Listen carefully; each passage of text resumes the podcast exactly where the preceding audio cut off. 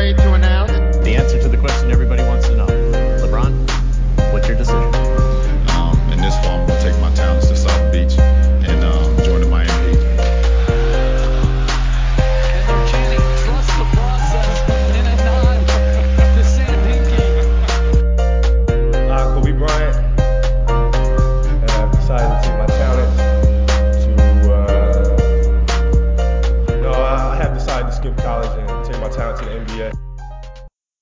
15 edição do Jumper Front Office no ar.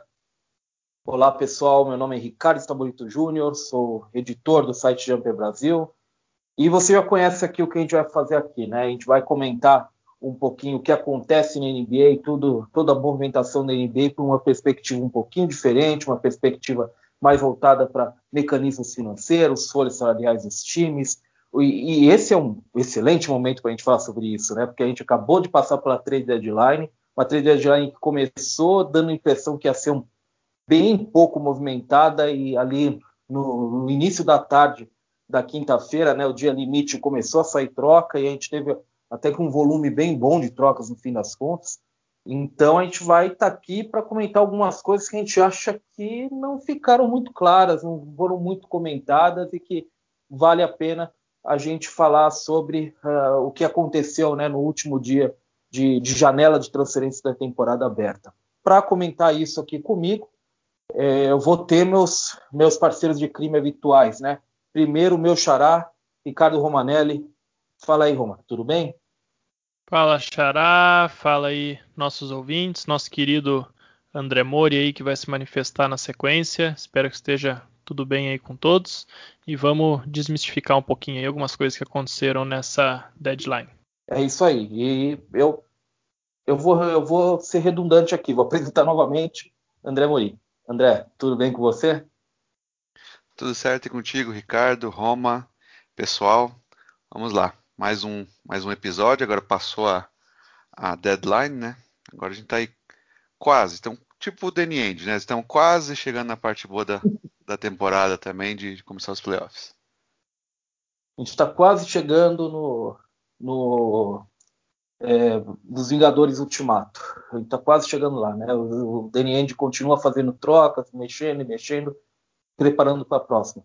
É, bem, então, como eu falei aqui, a gente vai comentar, evidentemente, sobre a trade deadline, que aconteceu semana passada, o fechamento da janela de transferência entre times na temporada. Agora não pode acontecer mais trocas entre os times. É, os elencos não estão fechados porque é o mercado de dispensas, pode-se contratar jogadores, agentes livres, né? mas é, entre times as transferências estão fechadas até o início, da, o início oficial da off-season pós-draft. Né? É, Bem, o que, que a gente vai fazer? O que, que eu preparei aqui com o André e com o meu xaraco Roma? É, eu falei para eles: olha, é, eu quero que vocês listem alguns pontos que vocês acreditam que assim não ficaram, não foram tão bem debatidos, não ficaram bem claros dentro da nossa proposta aqui de discutir a NBA por uma perspectiva mais de, de movimentação financeira, salarial entre, entre times, jogadores. É, porque assim, eu não sei se vocês sabem, mas o, eu, por exemplo, fiquei na trade deadline, eu acho que quase seis horas é, no ar. O, o Roma e o André produzem material para o Basquete FM. Então, assim, as discussões sobre tecnicamente, o que enquadra sobre as trocas, eu acho que a gente já conseguiu debater bastante. Aqui a gente vai atacar numa outra linha, seguindo, obviamente, a nossa linha no, no Jumper Front Office. Então eu vou começar hoje pelo André. Eu não vou começar pelo meu xará, não. Vou começar pelo André. Eu quero que, que o André fale para mim o que, que você separou aí, André. O que, que você acha que foi interessante na trade deadline que provavelmente passou um pouco despercebido e que a gente pode tratar um pouquinho melhor, explicar um pouquinho melhor o que, que aconteceu na última quinta-feira. Legal, Ricardo. É, queria puxar até é um fiozinho que acabou comentando no nosso outro programa, né, no, no Estação NBA do Basquete FM, que era acompanhar quais seriam as movimentações do, do Murray né, em, em Filadélfia, aquele era muito era muito provável que ele tentasse abrir uma, uma vaga no elenco para dar um contrato uh, regular para o Paul Reed, né, que é um jogador que Eles escolheram no final da segunda rodada, estava é, com um contrato two-way e veio da, da D-League né, com o MVP da D-League, teve um, uma temporada muito boa lá na, na bolha que eles fizeram, e ele com certeza não, não deixaria isso passar, né? E, e, e batata, né? Aconteceu exatamente isso. A gente é, sabe que o Murray ficou até o último minuto, né? Tentando uma troca pelo Kyle Lowry. E no momento que eles viram que não conseguiria, né? Não estavam mais na briga com, com o Lakers. É, ele foi para o plano B, que era o, o, que acabou sendo o George Hill, né? Como a gente viu e e com isso ele teve uma oportunidade de abrir essas vagas no essa vaga no elenco para justamente dar esse contrato do Paul Reed, que ele já fez também, né? Então a troca que ele se envolveu com o OKC e o Knicks, né, enviando esses uh, enviando alguns jogadores né, para esses dois times, ele distribuiu o Terence Ferguson e o, o Terence Ferguson, o Vincent Poirier e o Emir Praszik, né, não, não meu, meu, meu conhecimento no leste europeu deixou na mão, e o Tony Bradley para o OKC, né? Então ele acabou mandando quatro jogadores, né, pro, pro, entre o OKC e New York, e recebeu dois, né? Ele recebeu o Ignas Brazikis do Knicks e o George Hill do, do OKC, né? Então ele fez essa troca, conseguiu o seu playmaker, né, que ele estava ele estava tentando no Lowry, no, no, plano B, e abriu essa vaga e ele deu agora né, um contrato de quatro anos pro pro Paul Reed, né, então ele pega quatro anos pelo mínimo, né, é, então ele pega esse ano já garantido, 609 mil dólares. Para as próximas duas temporadas o contrato é não garantido, né, e aí ele na, no final da quarta né, ele, ele vai ter uma, uma free agency restrita. Né, ou, na verdade, uma, se não me engano, é uma team option ter, na terceira, final da terceira, e uma, uma qualify offer. Ou, ou fica na, a, a free agency restrita para o quarto ano também. Né? Então, é, esse acabou conquistando, conseguindo esses dois objetivos né, que ele queria, e outro, uma das partes, o, as outras duas partes, né, o OKC também conseguiu abrir essa vaga, né? Acabou recebendo escolha de, de, de segunda rodada, né? De duas escolhas na verdade, né? De, de segunda rodada e além do, do Austin Rivers, né? O Austin Rivers ele tinha só 1.1 uh, ah, milhão de dólares de salário até o final da temporada.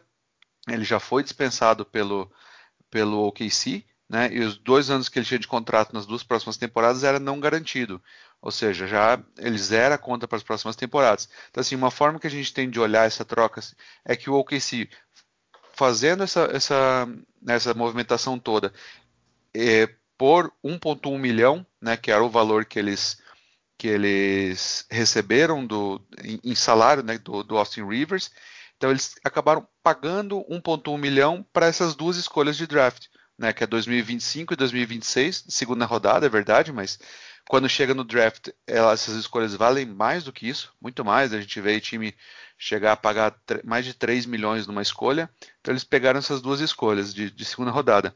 A mesma coisa acabou sendo para o Knicks, né, que eles é, acabaram pegar né, a diferença de salário que eles receberam do Ferguson e o Poirier, comparado com o que eles mandaram do, do Rivers e o Brad Stakes, é, acabou, eles adicionaram 700 mil dólares em, em salário, mas receberam né, uma escolha de segunda rodada agora de 2021, ou do Philadelphia ou do, do Rockets. Né? Agora eu não, não lembro de cabeça qual, como é que ficou essa proteção aí, de, ou a ordem de escolha né, do, do Knicks, mas se for a do, a do Rockets, será uma excelente escolha né, de segunda rodada. Então é, acho que essa é uma forma bacana. E o OKC também só para fechar, também com essa abrindo essa vaga, né, do Austin Rivers, eles tiveram a oportunidade de, de dar um contrato também de converter o contrato de two-way do Moses Brown, né, o, o pivôzão lá de 2 e 18, ah, que está muito bem, né, ele não foi draftado, conseguiu entrar na, na rotação. E então ele também foi, né, foi recompensado com esse contrato aí também de, de quatro anos o OKC, como eles estão abaixo do cap, eles deram um pouquinho, um pouco a mais né, do que o mínimo para ele esse ano já. E os próximos dois, an os próximos três anos, na verdade, são, são não garantidos, pelo mínimo, e ao final do terceiro ano, é, o, por exemplo, para o quarto ano tem uma team option, que também, a hora que eles, eles, declinam essa, essa team option para o quarto ano, a fim de fazê-lo um free agent restrito em 2023. É, o André explicou muito bem né, a questão dos facilitadores. Eu só queria adicionar que eu acho bem interessante ver o Knicks né, agindo dessa forma, porque demonstra realmente inteligência no comando da franquia, né, algo que a gente estava esperando para ver no Knicks há muito tempo. E eu ainda vejo muita gente fazendo piada, ah, é o Knicks, né? O Knicks vai fazer isso, o Knicks vai fazer aquilo, mas é, olha que o, o Leon Rose nesse fez um ano aí mais ou menos agora que ele está no comando, né? Ele, se eu não me engano, ele assumiu logo depois da deadline do ano passado, nesse pouco mais de um ano que ele está no comando do Knicks, realmente dá para ver que mudou, né? Não é só a questão do time estar tá bem na temporada, tá pela primeira vez disputando uma vaga nos playoffs né, em muitos anos. Você vê o Knicks tomando boas decisões de negócios, né? Tem muito ainda para caminhar, é verdade, tem muita coisa para ser reconstruída. Ainda precisa, né, de, de mais talento no time, de uma base mais um pouco mais sólida para o futuro mas é, é, muito bom ver uma franquia como é o New York Knicks sendo bem gerida, com a certeza de que vai ser um, um ator mais relevante na NBA para os próximos anos, né? É, e o Knicks inclusive tem tá ativo no mercado aí de dispensas, né? A gente vê que esses não estão conseguindo, obviamente, não são a primeira opção de, de muitos agentes livres, mas a gente vê bastante especulação que, que eles estão aí no, na briga, né? É, Gorg Dieng, por exemplo, eles tiveram interesse. É, Jeff Tigg também parecia um bem acessível, acabaram que não conseguiram, mas enfim. O Knicks está tá bem ativo ainda, não parou por aí, mas fazia muito tempo mesmo que a gente não viu uma troca um pouco mais, digamos assim, estratégica do, do, do Knicks nesse sentido, é, em, em, linhas de, de, de, viabilizar uma melhor flexibilidade de elenco financeira, realmente fazia muito tempo que a gente não via isso. É, o, o Xará, você, eu sei aqui que você tem a estrela dos seus comentários hoje é Toronto. Toronto vai ter muita coisa, vai falar muita coisa de Toronto aqui. É, com o que, que você vai começar com a gente? Eu estou imaginando que vai ser alguma coisa de Toronto. Exatamente. Vamos falar muito do Toronto Raptors aqui, mas eu queria começar destacando é, aquela que foi a maior negociação da deadline, que foi a não troca do Kyle Lowry. Né? A gente passou aí uma deadline inteira esperando que o Kyle Lowry ia ser trocado, não ia. Na noite anterior ele fez aquela é, praticamente despedida lá em Toronto, né? Conversou com o Drake na coletiva de imprensa, deu aquele tchauzinho chorando para a câmera, teve todo um clima ali que ele ia realmente ser trocado. É, eu acho que realmente as conversas esquentaram ao ponto de parecer que ele ia ser trocado. Mas no final das contas eu vi até um comentarista agora, eu não lembro quem que é, eu lembro que eu ouvi num podcast americano, então se eventualmente algum americano que faz podcast estiver nos ouvindo e tenha sido autor dessa coisa, me desculpe, mas eu não estou lembrando quem foi agora, né? Porque a gente escuta podcast o tempo todo, mas falando que foi como aqueles duelos antigos do Velho Oeste, né? Que você tinha de um lado o Daryl Morey, do outro lado o Pat Riley, do outro lado o Masai Ujiri e o Rob Pelinka, que já mostrou que é um cara também que tem um, um background de negócio, um cara que, que sabe ser frio nas horas que precisa. Ficou um olhando para a cara do outro, esperando o outro piscar, ninguém piscou, tudo ficou como estava, né? Então, é, realmente é, eram quatro negociadores que ninguém quis abrir mão do, do que entendia que, que, que, que não queria e a troca acabou não acontecendo.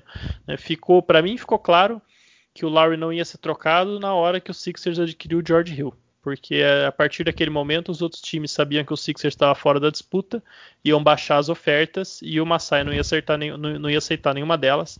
Né? Acabou sendo isso que exatamente aconteceu. Também chamou atenção que o Raptors fez ali dois movimentos laterais né, para abrir vagas no elenco. Então, imaginando que talvez ia receber um pacote de quatro jogadores por um, alguma coisa assim pelo Lowry, mas realmente acabou não acontecendo. E por que, que eu digo que acabou sendo um movimento importante? Né? Porque o fato do Lowry não ter sido trocado agora transforma ele num alvo de várias franquias na off-season. E aí a gente está falando não só das franquias que estavam interessadas nele agora, até porque os Sixers, por exemplo, teria que fazer uma sign and trade, né? Eles não têm é, cap para assinar com o Lowry e eles têm vários contratos expirantes agora. Seria realmente bem complicado você imaginar o Lowry não parar na Philadelphia no off-season por meio de uma sign and trade. A mesma coisa o Lakers, né, que tem ali, por exemplo, o contrato do Dennis Schroeder, que era um que eles iam usar na troca, e agora não, não vão poder envolver na off-season, não ser também com uma signing trade, que acho que não seria do interesse de Toronto pelo tamanho que teria que, que virar coisa, mas enfim, também dificulta a situação. Já Miami até tem cap para ir atrás dele, né? Tem como declinar ali os contratos do Goran Dragic, do André Godala, é, tem a questão do Vitor Ladipo, que a gente não sabe se vai renovar ou não, o que, que vai acontecer ali exatamente, mas é o time que, se quiser, tem condições de, de buscar o Kyle Lowry na Free Agents. Mas além desses times todos, a gente tem Toronto, né, que se trocasse ele agora não ia ser um, um player, mas agora o Masai vai ter que pensar se ele vai fazer uma oferta, se ele vai tentar renovar com o Lowry, se ele vai atacar outros free agents ou não. Numa off-season onde ele tinha o plano de ir atrás do Yannis Antetokounmpo, né, que assinou a extensão lá com o Milwaukee Bucks, então vai ser bem interessante ver como que o Masai se posiciona, porque se ele renovar com o Lowry, por mais que ele tenha ali alguma flexibilidade financeira para outros movimentos, ele também vai insistir num núcleo que a gente já viu que é, sem, sem mudanças não vai competir por muita coisa. Né? Ele teria que, em tese, acelerar um processo de reconstrução ali. Ele acabou de adquirir também o Gary Trent Jr., que a gente já vai falar um pouquinho mais na, no outro comentário, então não vou me estender, mas é um cara que, em tese, está ali para ser o parceiro de backcourt do Fred Van Vliet. Então, é, tendo trocado o Lowry, ele não precisaria tomar essa decisão agora do que, que ele vai fazer com o Lowry no off-season. A partir de agora, ele tem que fazer. Né? E só voltando um pouquinho, eu estou dizendo aqui que vira um player na Free Agents porque existia um subentendimento, vamos colocar dessa forma, de que o time que adquirisse o Lowry já estava meio que pré-negociando uma extensão para ele na off-season. Né? Teve até uns, uns, reports aí que davam conta de que a, a free agency do Lowry estava acontecendo em paralelo à deadline, porque ele queria um contrato de 50 milhões de dólares por dois anos né, na off-season, então o time que trocasse por ele tinha que esperar que esse seria o preço para renovar. E agora ele cai numa free agents onde a gente vai ter vários times buscando armadores e tem aí alguns armadores de bastante qualidade no mercado, né? Você, ele vai chegar no, numa free agency onde o próprio Dennis Schroeder é, é, um free agent, onde o Spencer Dinwiddie vai ser um free agent que apesar da lesão é um cara que deve atrair o interesse de muitos times. A gente tem o Lonzo Ball como free agent restrito, tem o próprio Dredd aí que se o hit declinar, tem option dele vai cair no mercado. É, a gente tem também é, o Devonte Graham, que também vai ser um free agent restrito, já descendo um pouquinho o degrau. É, tem ainda o Mike Conley, mas o Conley não, eu acho que acaba não, não saindo do Utah Jazz depois dessa bela temporada que eles estão fazendo. Mas aí é aquela coisa, né? Por exemplo, vamos dizer um, sei lá, um Chicago Bulls, né? um time que, que fez um movimento aí para ter o Nikola Vucevic ser mais competitivo agora. É um time que vem se interessando pelo Lonzo Ball não é de hoje. O Lonzo é um dos alvos ali. Será que para eles não é interessante fazer uma oferta para o Kyle Lowry, né? Para ser um time de playoffs firme mesmo, com o Lowry, o Lavine e o Vucevic, ou então o Dallas Mavericks, né? Que está tentando criar uma cultura vencedora ao redor do, do, do Luca Doncic. Será que o Lowry não é um alvo para eles também mais interessante do que outros armadores? E acho que a gente pode chegar na off-season e de repente o Lowry ser aquele cara que vai, ser, vai, vai causar o efeito dominó no mercado de armadores, porque ele vai claramente ser o melhor armador disponível e por mais que ele não seja mais um jovem, por mais que ele não necessariamente encaixe em todos os times que estão querendo armadores, sem dúvidas os, os, outros armadores vão saber quais, vão, quais são os espaços que vão sobrar para eles depois que o Lowry decidiu o destino dele. Então acho que isso adiciona um elemento bastante interessante aí para a dinâmica do que vai ser essa off-season no mercado de armadores em si. É, e outro ponto dessa, dessa quase troca, né, que a gente pode para esticar um pouquinho também é pro, pro nosso Lakers, né, o atual campeão, que quase que não tão tão inesperado, né, mas no, quando começaram a surgir os boatos eu não, não acreditava, né, que, que realmente o Lakers iria entrar nessa uh, que envolveu, quase envolveu né, o, o Dennis Schroeder e o, e o KCP. Né? A gente também já falou no passado quão difícil seria para o Lakers conseguir se reforçar por trocas, né? Pela, pela quantidade de, de salários que, que tem, né? Tem muitos salários altos, poucos intermediários, né? E tem um impacto também dele, porque agora que se sai, que troca não saiu, né? Ah, uma das coisas que logo, logo foi, foi ventilada, a gente não dá para saber ainda qual dos dois lados, né? Se foi o Lakers ou se foi o agente dele, é de que ele teria, ele teria não, né? Ele recusou uma, uma oferta de 84 milhões e 4 anos, é o máximo que o Lakers poderia oferecer nesse momento, né? Mas abaixo do que ele pode receber na, na free agency.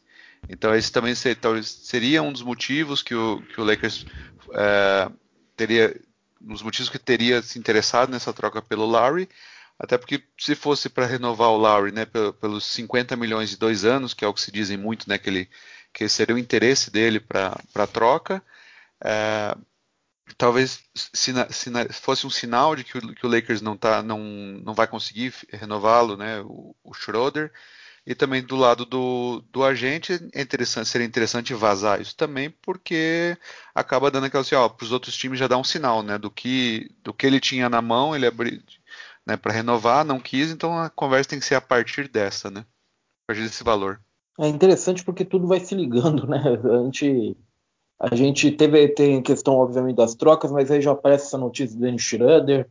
É, né, é, meio que a gente fala que existe um, um dominó natural em, em, trocas ou negociações, ou seja, a gente tem uma, uma negociação que, que todo mundo parece que está esperando para acontecer para tudo, para todas as peças do dominó começarem a cair. Informação também é mais ou menos da mesma forma, né? Quando as coisas começam a acontecer, realmente as informações vêm em avalanche essa informação do, do Dennis Schroeder da extensão de 84 milhões que ele ter recusado também é, é uma coisa que não tem exatamente a ver com a trade deadline em si, não é um negócio da trade deadline, mas que aparece nessa enxurrada de informação que vem, vem a partir disso, né? É, eu, até, eu... até, queria fazer um comentário, só desculpa, Xará, é, esse negócio do Schroeder. Eu vi muita gente falando, ah, mas por que, que ele recusou isso? Ele é louco, ele não vai conseguir mais na free agents e tudo mais é importante entender que essa oferta do Lakers vai estar tá lá na off-season também, né? no mínimo isso, se não for mais. O, o, que o, o, que o Schroeder fez foi apenas deixar as opções dele abertas, porque ele sabe que o Lakers é, não, não tem como repor a saída dele. Né? Ele, o Lakers está muito acima do cap, tem os bird rights dele, por isso pode renovar, mas é renovar com ele ou perder tendo que repor com, com salário mínimo, com exceção salarial, que, que a gente sabe que não vai ser da mesma qualidade. Então, ele sabe que essa oferta vai estar lá na off-season, ou quem sabe até um pouco mais, se ele tiver, por exemplo, uma boa performance nos playoffs. Se ele aceitasse essa proposta agora, ele, não, ele estaria fechando a porta do mercado na off-season, que que pode de repente ser mais lucrativo para ele, que pode de repente, não sei, ter um time onde ele vai ter mais a bola do que ele tem no Lakers, pode ser que ele queira isso também, né? Mas é, eu, não tem loucura nenhuma, né? Que eu vi muito esse comentário por aí, nossa, mas como é que ele recusa isso? É uma bela grana, tal. É, ele não, ele não, não jogou esse dinheiro fora, ele só não aceitou agora. Ele com certeza vai assinar por isso ou mais no off-season. Né? É, eu, eu, eu, concordo com isso. Eu vi você postar isso, eu concordo, plenamente com isso. Assim, as pessoas dizem, poxa, ele é maluco, ninguém vai oferecer mais do que isso. Não sei, viu? Muita coisa pode acontecer ainda. É, a gente sabe, é, por, pelo histórico da NBA, de a gente acompanhar por décadas, né? No caso a gente já, é, que assim, um, um, bom playoff pode fazer horrores pelo valor de um jogador, sabe? Então, assim, é, é, é, é bom ter prudência, sabe? Eu sei que o Schroeder não tem sido um, estouro pelo Lakers, mas tu, assim, muita coisa pode mudar. Ainda tem um bom tempo ainda, muita água para rolar, digamos assim. O André, é, eu, eu, vou, eu sei, eu, eu tenho anotado aqui do que, que você vai falar e eu vou dar uma contextualização, até porque eu falei especificamente sobre um dos pontos que você vai, vai reunir aí para você comentar. É, na, nas lives ao vivo que eu fiz no Jumper, eu fiz no Jumper um ao vivo, na hora, o reaction, digamos assim, né, da trade deadline, e depois à noite entrei com, com o Six Pack né, nos programas das quintas-feiras. É, muita gente, muita gente ficou horrorizada com o que o Danny Ainge fez com o Daniel Tais. Muita gente. Eu, eu, quase, eu, eu quase cheguei a pedir para ligarem para o Danny Ainge ao vivo para explicar para a gente o que, que, tinha acontecido. Sorte que eu tenho você aí para falar um pouquinho sobre isso, porque há explicação, obviamente, para o que o Celtics fez com o Daniel Tais, né? E não só com o Daniel Tais. A gente pode falar sobre alguns times aí, o Warriors também, que fez, fizeram os movimentos parecidos, né? É, ou, ou, pelo menos é, com o mesmo fim, digamos assim. O que, que você pode falar sobre, sobre esse pacote aí? E aí, especialmente, eu puxo o Daniel Tais, porque foi algo que a gente viu, né? Estranhou muita gente o que aconteceu com o Celtics despachando o Daniel Tais. É, é o, o, acho que o, o Daniel Tais acho que foi um caso mais ah, discutido, assim, né? Comentado, é, porque pela situação que está o Boston, né? Já todo esse vinha nessa essa crescendo, né, como eles iriam re, é, renovar o time, reforçar ao longo dessa temporada, porque já viu que o time realmente chegou num, num limite, né? E e a troca do Tais é simples de se explicar, né? É grana, né? é luxury tax. A partir do momento que a gente viu que o, o Andy não conseguiu nada relevante, né? É, via troca, é, eles, é, com os jogadores, né? Que muito se falava que ele estava meio é, relutante, de, né, não, não, queria partir já usar a trade exception do Gordon Hayward ah, de uma vez. no final ele acabou usando pelo pelo Evan Fournier, né? E então quando ele fez essa troca, o que, que ele acabou indo? Acabou indo acima da, da, da Luxury Tax, né? Então aí, aí é aquele caso que a gente comentou também no, no passado, né? De como times como o Pacers e o, e o, Spurs, né, que eram mais controlados, estavam com uma com uma estavam pouquíssima coisa acima da, da, da linha de, de tax, né? Eles iriam fazer movimentos ao longo da temporada, para ficar abaixo disso, não iriam pagar isso de forma alguma, não, nem fazia sentido, né? O Pacers fez lá desde o começo e, e depois também com, com o Oladipo, trocando o Oladipo pelo Levert, isso aumentou ainda mais né, a, a, distância deles. O próprio Spurs também fez né, a, a, uma troca no fundo eles fizeram uma troca adicionando, né, que quando pegaram lá o, Marquis Chris e o e o, Brad Wanamaker foi para Charlotte, né, numa troca de três times. O Spurs ficou um pouquinho acima novamente. Aí o que eles acabaram fazendo com o buyout do Lamarcus Aldridge, que ele devolveu uma grana absurda, né? Ele nem precisava tanto para conquistar esse objetivo do, de, do, do, Spurs. Eles ficaram abaixo. O Warriors também fez essa troca porque eles diminuíram a conta deles de uma forma absurda, né? Vale lembrar que eles estão estavam com 40 milhões acima da Luxury Tax, então a multa deles era na faixa de quase 140 milhões. Com isso eles baixam para a faixa de 120, eu acho, se não me engano, e vai, vai ter uma queda maior lá para frente. E, e o Celtics, então, no fundo, no fundo, o objetivo foi esse também. Né, eles fizeram uma troca, é eu até brinquei no, no, no, no Twitter, né, na quinta passada, foi beleza. Danny Ainge conquistou o objetivo dele na temporada, né, não pagar multa. E, infelizmente é triste, né? Você vê que um time com, com potencial que tem o Celtics, né? Tendo ali os o, o, o Jalen Brown e o Jason Tatum, né? E o Marcus Smart, ter que ficar, né, se contentar com isso. Mas a troca, então, no fundo, acabou sendo essa mesmo. Foi aquela troca de três times, né? Com, com o Bulls e o, e o Washington Wizards, né? Então, e daí, no fundo, assim, até nem comentar outros jogadores além do, do Thais, né? O Boston ele enviou 6,5 milhões nessa troca e recebeu 4,4. Né? Então eles, recebe, eles é, ficaram com 2 milhões e 51 mil dólares a menos em salário e com isso ficaram abaixo. Naquela coisa também que a gente já, também já comentou em programas anteriores de como você constrói uma troca, o, o Celtics conseguiu construir de uma forma que o Daniel Tais foi enviado para como se ele tivesse sido enviado para os Bulls e não recebido em troca de nada. Então eles criaram uma nova trade exception de 5 milhões, né, que vai até março do ano que vem. Então, assim, que dá para falar mesmo que o, que o Celtics conseguiu é isso, né, fora das quadras. Né, de, ele conseguiu essa trade exception de 5 milhões e ficar abaixo. Dentro das quadras é aquele negócio que é, complica demais. Né? Eu vi algumas pessoas de, de, de Boston né, justificando, falando que o, o objetivo seria dar dar espaço pro, pro Tristan Thompson e pro, pro Robert Williams, né? Mas é, é bem complicado, assim, porque a gente olha, se a gente olha o impacto que o Thais tinha, né? Quando ele estava em quadra essa temporada, o Celtics jogava como um time de 50 vitórias, né? Na, naquela num, num, uma informação bem interessante que tem no site Clean the Glass, né?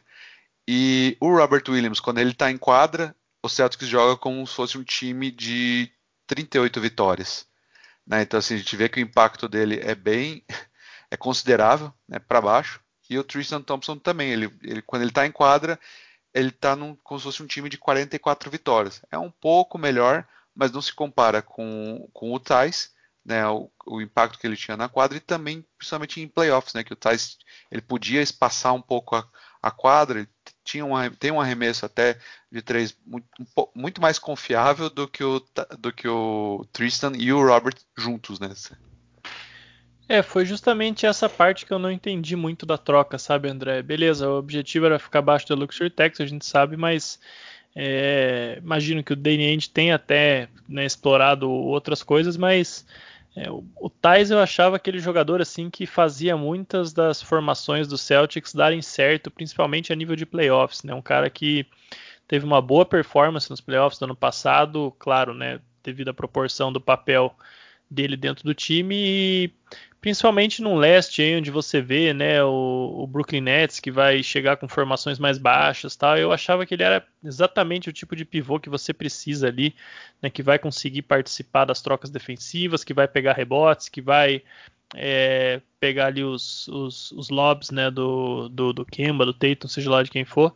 E eu achei uma perda assim honestamente, é claro que né, sempre a ordem do dono é a ordem do dono para baixar a Luxury Tax, mas como ficou a situação deles de pivô agora, eu não sei se compensou muito, porque pode atrapalhar demais nos playoffs. Né? O Luke Cornet é até um jogador que eu gosto, acho né, que ele tendo sequência e chance aí num time ele pode se tornar um bom é, pivô reserva, mas não, não sei, não, eu confiava mais no Tais aí, um cara que se firmou, né? A gente já fez críticas no passado aos erros do Andy em final de draft, né, em construir um banco e tudo mais, e o, um dos poucos caras que ele, que ele realmente achou, conseguiu né, fazer se consolidar, se adaptou ao time, era importante, é, é o cara que, num, que ele acabou trocando aí num movimento que eu particularmente não gostei nada, viu?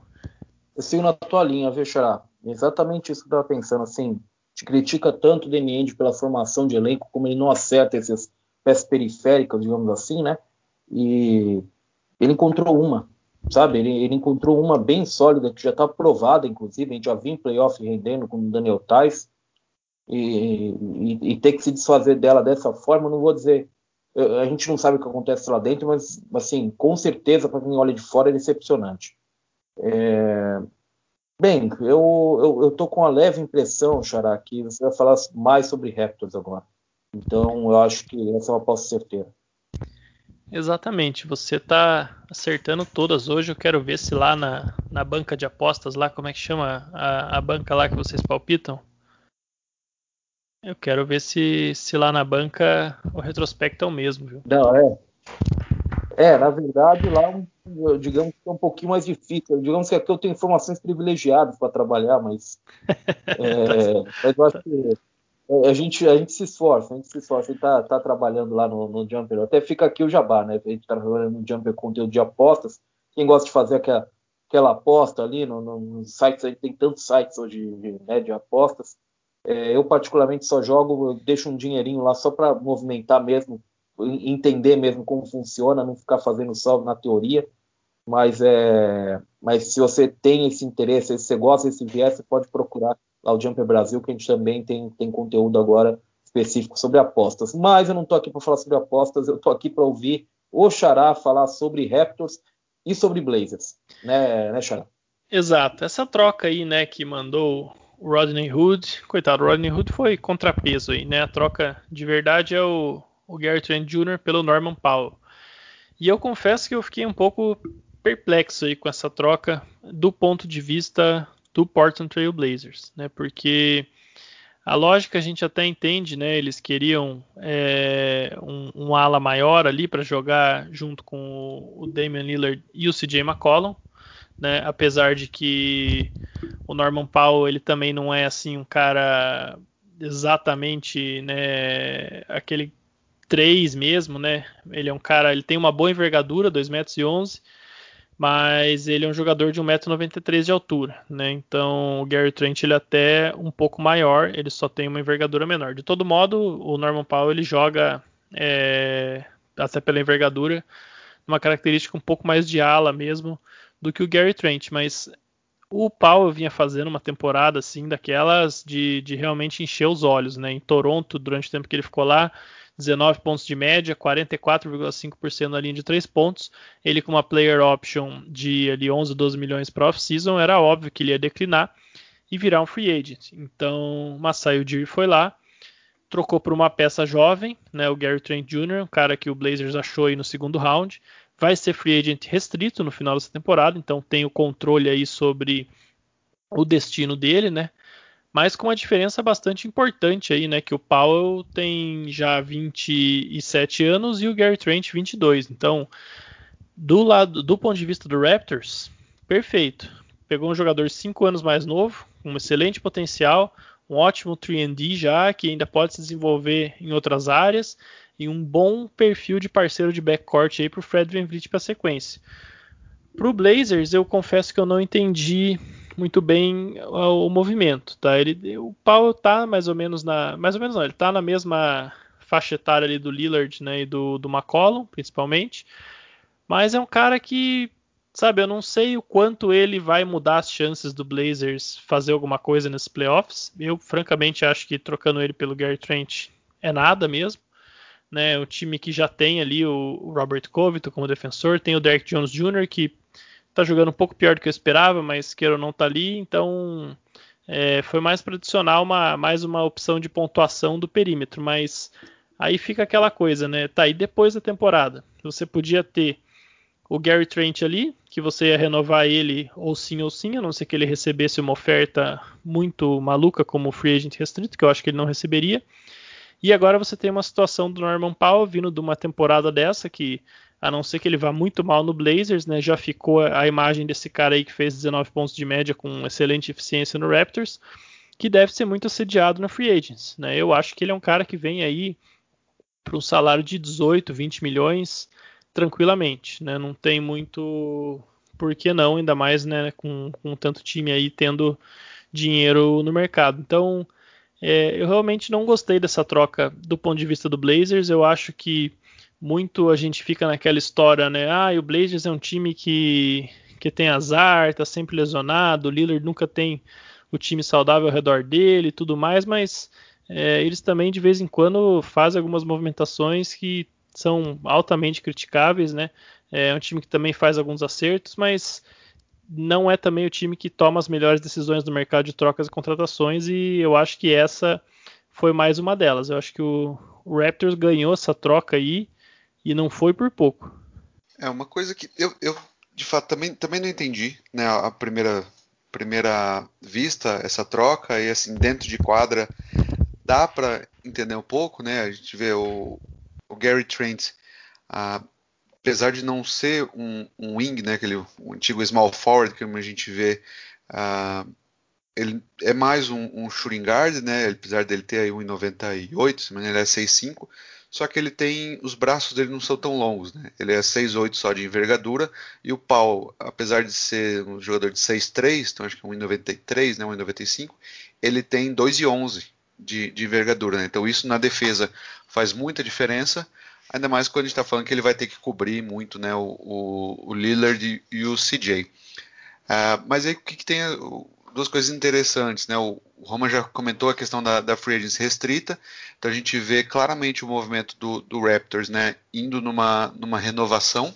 né, tanto que o que travou muito a, as negociações com, com o Lakers, com o Heat, né, e o próprio Sixers era a, a, né, a posição firme a, do, do Masai de querer jovens, né, de querer jovens e com contratos controláveis, né, como seria o THT, né, agora com a free restrita, a, agora não lembro qual dos jovens, se era o Tyler Hero, acho que era o Tyler Hero, né, que ele queria do Miami, então ele queria muito isso, e acho que e eu vejo no, no Gary Trent a mesma coisa, né, então ele vai ter um jogador agora com free agency restrita, e o Paul seria, seria um free agency restrito, né, e tendo essa temporada, a melhor temporada da carreira dele, eu acho que né, o preço sairia muito caro e seria muito, muito fácil ele perdê-lo sem, sem deixar nada em troca né, pro, pro Raptors. Uh, pro Raptors então também troca é complicado né, ele se perder um jogador tão mais jovem né, como era o Trent por, por alguém como, como o Powell. A única coisa que eu consigo enxergar né, quando a gente olha a folha salarial do, do Blazers pro ano que vem já é muito complicada. Né? Eles têm somente em nove jogadores, né, contando aí algumas, uh, algumas play uh, tirando, quer dizer, contando as player options né, do Paul e do Derek Jones Jr.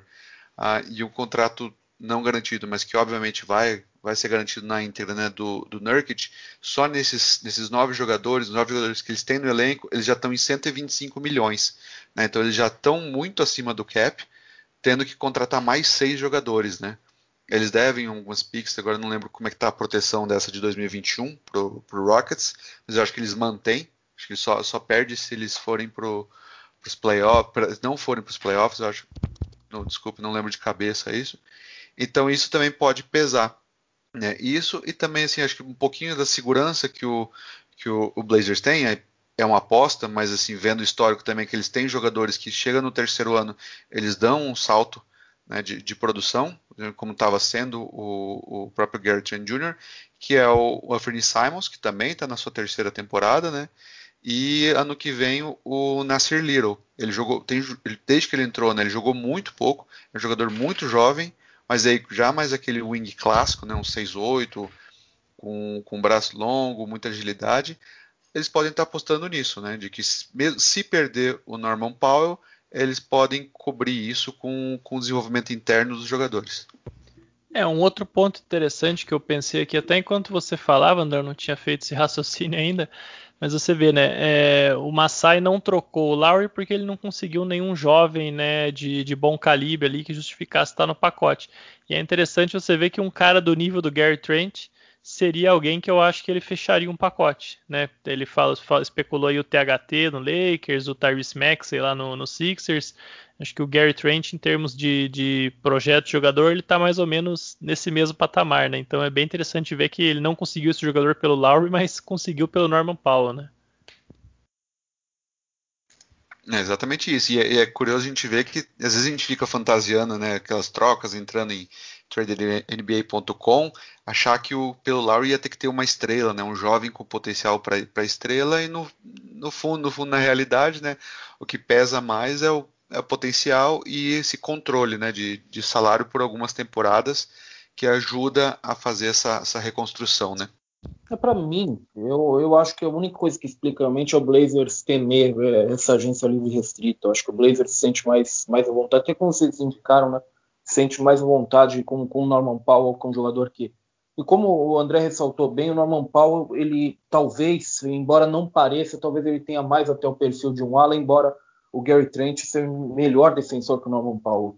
É, aliás, eu gosto muito do Gary Trent. Eu acho que eu gosto muito dessa troca o Raptors, que eu adoro o Gary Trent. Eu acho que Gary Trent Jr. É, é, muito bom. Eu acho que ele tem muito das coisas que você espera de um, de um, de um sexto jogador ou de um pontuador de um, de um time titular.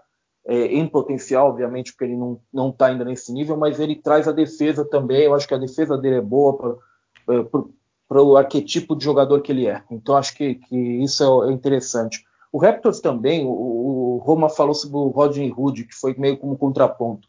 Para um banco como o do Raptors, que é horrível. O Rodney Hood já chegou fazendo um ou dois bons jogos. Então acho que assim, é, eu acho que até o Rodney Hood ajuda um pouco o Raptors, porque o banco do Raptors é tão inepto que, que ele acaba acaba sendo um, um cara pelo menos um pouco mais provado para jogar ali. O que me assustou e, e aí eu sei que é, que é, pelo caminho, mas eu quero até ouvir falar, vocês falarem um pouquinho sobre isso é como o, o Marcel Giri, vocês até, eu acho que o Roma até já falou sobre isso, como o Marcel Giri foi despachando, no, no caso de lá na troca do Kyle Lowry, foi despachando é, jogadores do elenco para abrir espaço para uma troca que nunca veio. O que fazer agora com todo esse espaço, sabe? É, é, é uma coisa que, que eu estou pensando aqui, e até como o Roma trouxe bastante a questão do, do Raptors, eu queria ver com, com vocês o que, o que, que vocês estão imaginando, o que, que dá para fazer para o Raptors Afinal, se eles estão mantendo o Kyle Lowry, eu estou imaginando aqui que eles vão tentar aí de alguma forma chegar num play-in, alguma coisa assim, né? Porque não, não, faz muito sentido. Se manteve o Kyle Lowry, você tem que ser minimamente competitivo. É, eu, eu, de fato não sei se o play-in, né? Acho que o Raptors infelizmente sofreu muito. Ele definitivamente não é um time para estar tá lá na, na posição onde, onde, está, né? Lá embaixo, no leste. Mas sofreram demais, né? Aqueles caras que mais de uma semana com, com quatro ou cinco jogadores no, no, no protocolo, né? De, de saúde, segurança, o próprio o próprio técnico, né? O próprio nurse ficou ficou fora. Então eu, eu vejo duas, duas formas, né? Eu acho que esse movimento de querer muitos jovens é, faz o sentido, né? Acho que também não dá pro, pro, pro Masai pensar num, num rebuild do zero, né? Acho que ainda mais quando você tem a Siakam, Van Vliet e o, o OG, né, a Nunobi, os três estão com, com contratos longos, longos. A Siakam e Van Vliet 26 anos somente, né, o OG com 23, então é, eles são bem jovens ainda. Eu acho que é construir em volta. Né? Hoje, se a gente olha um, a, na temporada, o Raptors tem a sétima pior campanha né, no, na, em geral. Né?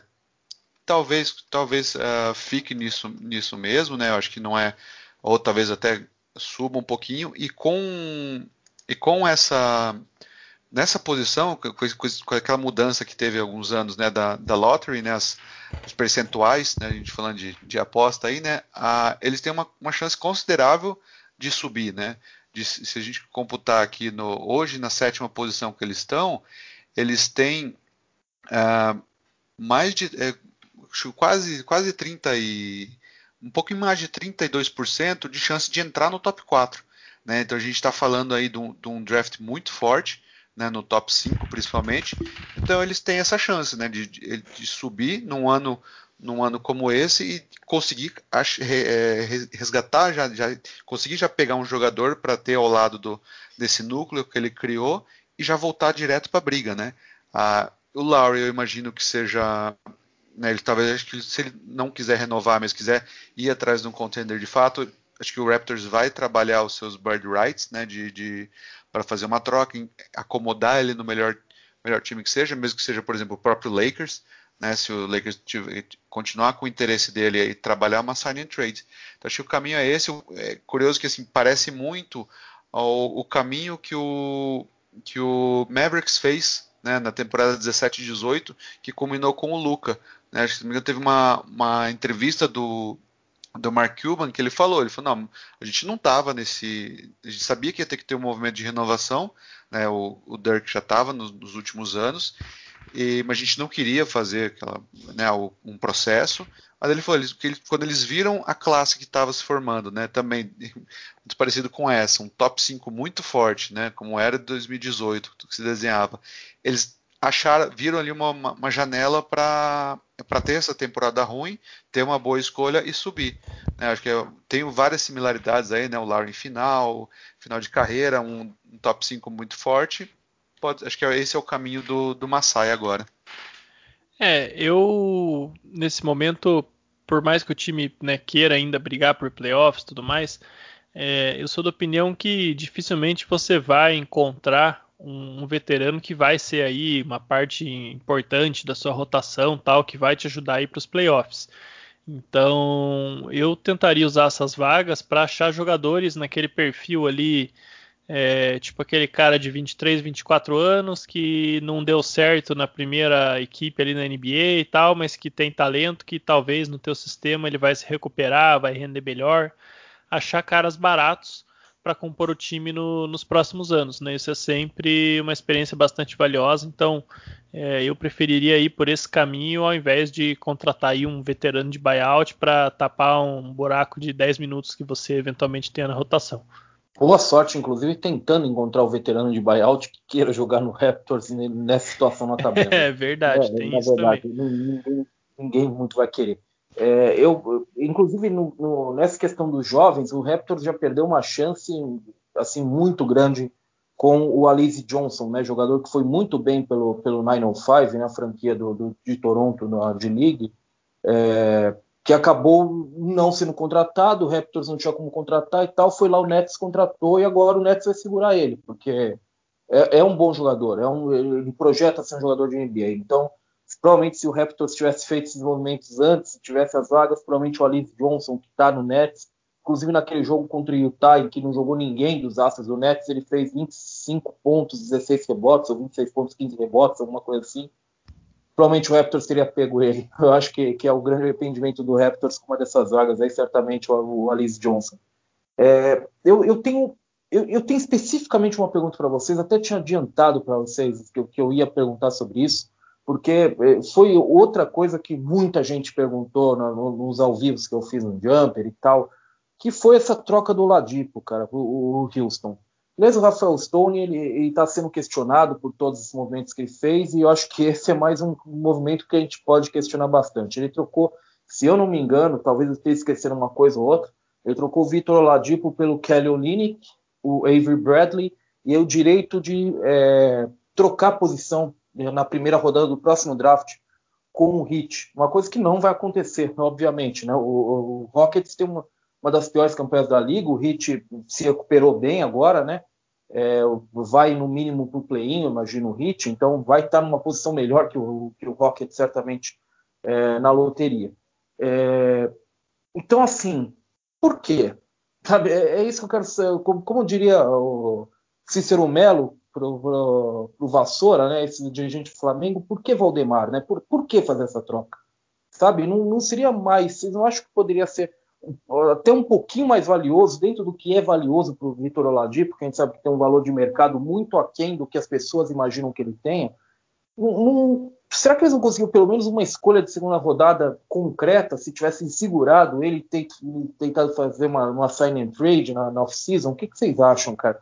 Essa troca aí eu realmente fiquei olhando, olhando, sabe? Ela olhou para mim, eu olhei para ela e não, não, saiu nada, cara. Eu, eu realmente tô, tô, tô, procurando explicações. É, eu, eu tô do mesmo jeito, né? Desde a, na verdade, né? E é até bom a gente lembrar que o Oladipo veio pela troca do Harden, né? Então acho que quando você para para olhar isso, fica ainda pior, né? Por quê? Porque o, o, o Rockets, ao invés de ficar com o Caris LeVert, né? Que tinha ah, é mais novo, né? É mais novo e tinha contrato né, controlável por mais, ele tinha mais três anos de contrato, dois anos depois dessa temporada, né? Num contrato bem, bem tranquilo, né, abaixo de 20 milhões.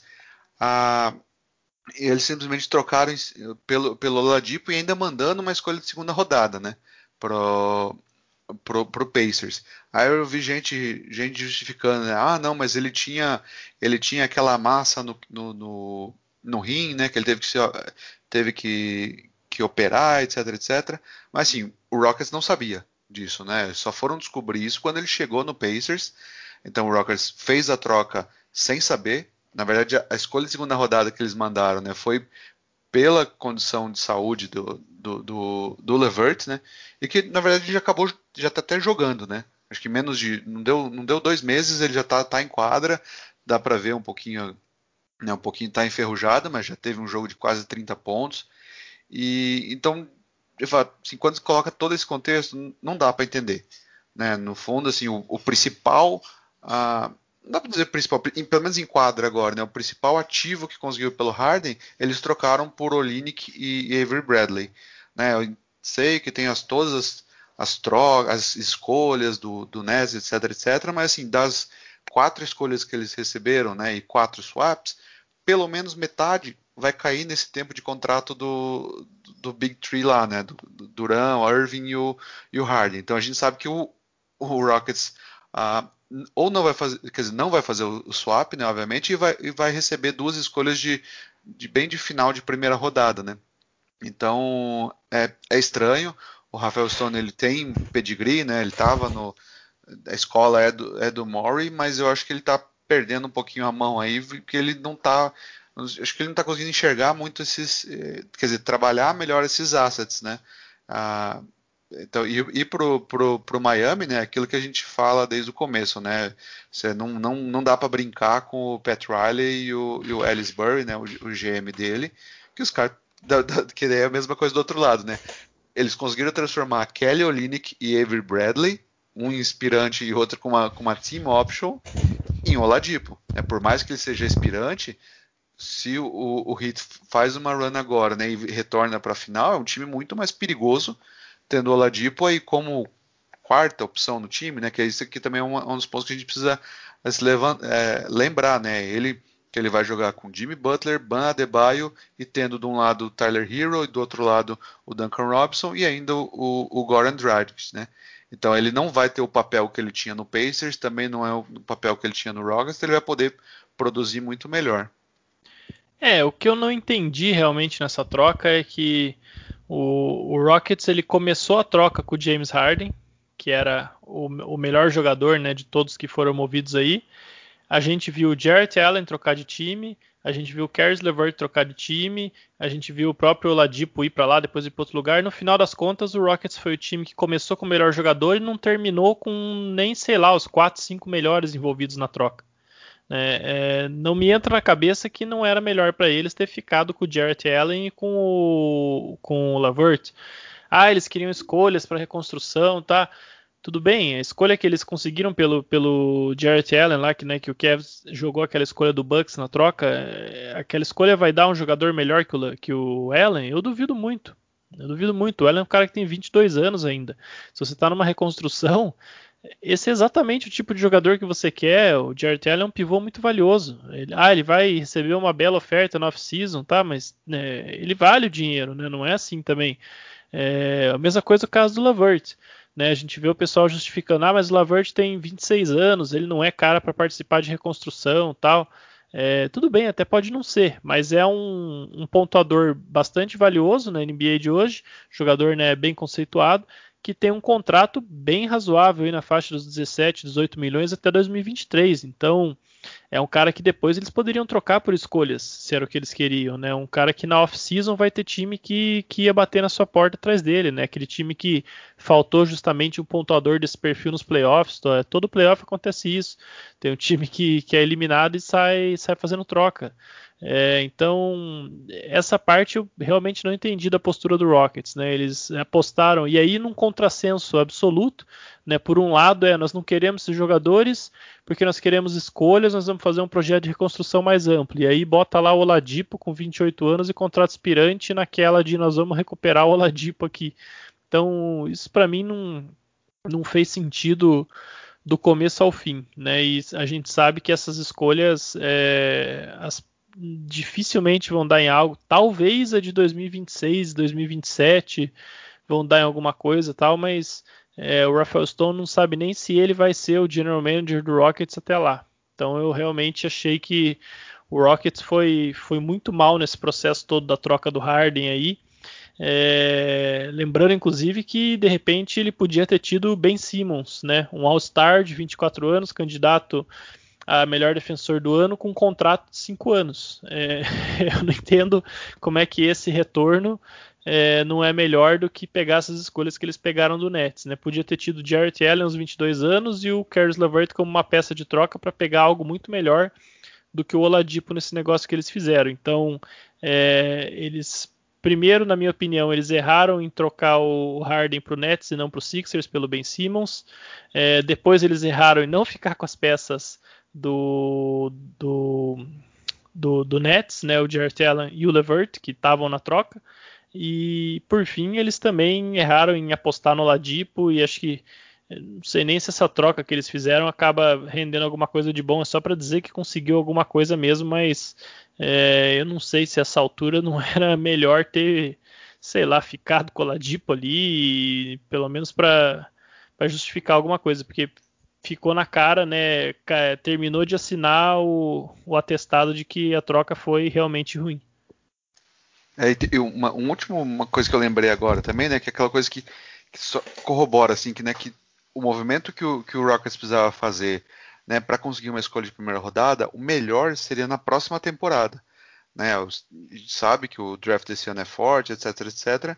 Mas ah, pela troca né, do, do, do Westbrook, a, há dois anos, eles devem essa escolha por OKC e ela é protegida no top 4 esse ano, né? E com essa, com a nova, né, com as no, novamente as novas, os novos percentuais, as chances que eles têm, né? O, o Rockets que hoje está com uma das três piores campanhas, que aí tem os os, a mesma chance né, de, de, das quatro primeiras escolhas, ele tem, na verdade, ele tem 48, 48% de chances de perder essa escolha. Né? Então 52% fica, 48% perde a escolha, é, é quase que literalmente uma, uma, uma, um cara ou coroa, né? Que ele está que ele tá jogando aí. É, é, muito arriscado, então por isso que acho que seria teria sido muito mais interessante, né? Mantém o Levert, trabalha com essa temporada, reconstrói, dá para ele novamente, né? O, o papel papel com mais, com mais protagonismo, que é que ele já demonstrou que ele consegue ter isso né, no, no Nets, todas as vezes que ele tinha, ah, quando ele tinha mais o controle, né, seja esse ano, quando estava todo mundo fora, no comecinho, com os 12 primeiros jogos, ou mesmo no passado, quando estava sem o Weed e sem o, o, o D'Angelo Russell, né, ele estava muito bem. Então, né, ganha o valor novamente, aí consegue essa troca, e 2022 você tinha a sua sua escolha, né? Você poderia fazer esse movimento de reconstrução visando essa escolha de primeira, né? Agora é, jogou todas as fichas na, na em ficar nesses 52% né, de ficar com a escolha. Aí prova maior é que hoje, né, quando o Woods e o, o Wall não estão jogando muita bola para o Kevin Porter Jr., né? Que a gente sabe que ele teve uma excelente temporada na D-League também. Até agora mostra alguns números, mas uma eficiência ah, terrível, né? Então é, você vê que eles estão realmente testando, ver o que, que jogando tudo na parede, ver o que gruda, né? Para daí para frente. Arriscado. Agora é esperar para ver, né? O, se, o, se o Stone ah, acerta essa essa daí, né? É, eu, eu tenho um até eu estava pensando nisso, né, é, nesses últimos tempos, é, quando sair aqui o Jumper Front Office, quando você estiver ouvindo, no, no, Jumper Brasil já vai ter uma matéria com o Rafael Stone dizendo que não se arrepende da troca que ele fez pelo Harden. É algo que não está aqui, quando a gente está gravando, não está no site, mas vai, vai estar quando, quando o podcast estiver postado. E, e assim, ele, ele justifica a, a, reconstrução falando que algo que é que a gente entende, né? Ele quer fazer uma reconstrução mais a cara do Daryl Morey. Ele é mais Daryl Morey do que Link nesse sentido, mais ou menos o que ele quer dizer. Ele não vai jogar tudo no chão. Ele quer fazer uma reconstrução que o time é minimamente competitivo. Ele vai acumulando essas, é, é, esses ativos, aguardando, eu imagino, como o Daryl Morey aguardava uma década, a grande chance. E a grande chance veio com o James Harden. É, o, o, grande, o, o, grande ironia de tudo isso é que é, esse contrato do Lever, né, do jeito que ele é construído, muito bom contrato, né, um, um, contrato com 17, 18 milhões, muito bom valor pelo que o Lever é, é exatamente o contrato que o Daryl Morey teria segurado. É exatamente o, o, contrato que o Daryl Morey teria tirado sangue de outros times, sabe? Quando ele quando ele estava remontando aquele aquele rock, aquele Rockets, ou ele teria de fato feito como a primeira peça, aquela peça principal para fazer esse, esse, essa próxima alternativa, essa próxima é, grande estrela do mercado, esse próximo James Harden, seria isso que ele colocaria na mesa e, e, e colocaria como grande chamariz, sabe? É isso que eu, que eu não entendo no que o, o Rafael Stone está tá fazendo. Eu acho que o grande, a grande peça que ele teve nas mãos, entre aspas, é, para reconstruir ao estilo do que o Daryl Morey faz, foi aquele rechaçou por um jogador que hoje tem um, um valor de mercado mínimo, né, que é o Oladipo. É... Tá legal, gente. Então, tem mais alguma coisa que vocês queiram comentar? Alguma coisa que foi levantada aqui? Alguma, é, alguma questão que vocês acham que, que, que, vale a pena a gente puxar mais um pouquinho? A gente sabe que durante a discussão vai aparecendo coisas, né? Vocês têm mais alguma coisa a acrescentar, gente? Da minha parte, acho que tá, tá tudo ok. A gente dialogou bastante a orelha do pessoal aí por hoje, né? Aconteceram, afinal, várias trocas no deadline, talvez não com o peso que todo mundo esperava, apesar da gente ter tido até o estar trocado, né? Mas vamos ver o que, que daqui em diante os times aprontam, né? Então, eu, da minha parte, acho que seria isso por hoje, Xará. É, da minha parte também, acho que agora a gente chega numa uma época um pouquinho de baixa, né, para gente aqui no, no, no Jumper Front Office, né, porque os, os elencos estão mais ou menos montados, né, dificilmente a gente vai ver algum, muitas trocas, acho que o máximo que a gente vai poder ver são alguns times lá de baixo já começando esse movimento, né, como, como o Ricardo comentou aí há, pouco, né, do, do Alice Johnson no Raptors, eu acho que alguns times vão, uh, né, que perdeu a oportunidade, não sei se o Nets vai dar essa última vaga que eles têm no elenco, né, para ele, porque ele assinou ontem o, o, segundo contrato dele de 10 dias, né? Então se o, se o Nets quiser agora vai ter que garantir ele até o final da temporada. Acho que alguns times vão, uh, devem partir para esse caminho de começar a avaliar isso, né, já pensando na próxima temporada, né? Como é também, como é, é claramente o, o, o, que a gente pode enxergar, eu não, acabei não comentando quando falou da troca do, do Tais, né? É um movimento que o, que o Wizards fez, né, no, na troca, trocando o Mo Wagner e o, e o Troy Brown, que eles não conseguiram enxergar, né, não conseguiram desenvolver o Troy Brown, quando eles pegaram o Daniel uh, Gafford, né, do, do Bulls, um pivô com bastante potencial, e ele tinha mais dois anos de contrato de contrato garanti, é, garantido não, porque ele tem alguns não garantidos, mas contrato mínimo. Né? Então você já vê que é um time que já, já se movimenta nesse sentido. O, o Bulls também né, faz a troca, nessa mesma troca ele recebe o Troy, Troy Brown e manda o Chandler Hutchinson, né, que também não deu certo no, no Bulls. Ele tem aquela daquela questão que é bacana a gente falar no nosso programa, né, de do agente dele, que o agente dele tinha muito negócio com o com o Bulls, né, na época do, do Garpex. Ele, do, começando lá pelo, pelos irmãos Pargo, né, o, ele tinha aqueles dois armadores, depois Etwan Moore, até uma coisa era meio estranha, o Chandler Hutchinson no draft, ele não fez mais nenhuma avaliação, nenhum né, no, no pre-draft ele falou, todo mundo falou, ó, tem uma promessa do Bulls, ele não vai mais é, fazer workout com nenhum outro time, né? Então eles abriram uma, mudou o regime, obviamente, abriram mão e veio o Trey Brown, que é, um, é o tipo de jogador que o que o, o Billy Donovan gosta, né? Aquele wing extremamente atlético, que não arremessa, que sempre fica naquela, ah, se ele desenvolver o arremesso, ele vai. E acaba não caindo, né? Mas ele gosta, que é o Hamidou Diallo, Terence Ferguson, a gente pode ir indo ir longe né, nessa linha de jogadores que ele gosta. Andrew então, Robertson, né?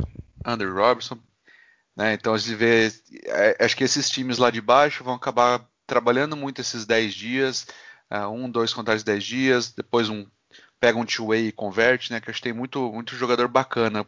Por exemplo, o próprio, o próprio Wolves, né? Se a gente olhar, eles, eles têm lá uh, o, o McLaughlin, não sei se eles vão, se vai ter um interesse em transformá-lo também, que ele está com two-way, não sei se eles vão, vão querer transformá-lo num, num contrato uh, normal, né? Então acho que é, é, mais ou menos o caminho. Né? Então acho que é isso aí, ficar de olho e mais para frente, né? Daí a gente começa o processo de, de draft, quando acabar regular, vendo o que, que quais quais técnicos acabam sendo demitidos, quais regimes, né? Quais front office né, também vão ser demitidos. E aí recomeça, aí vamos, aí esquenta para a gente de novo.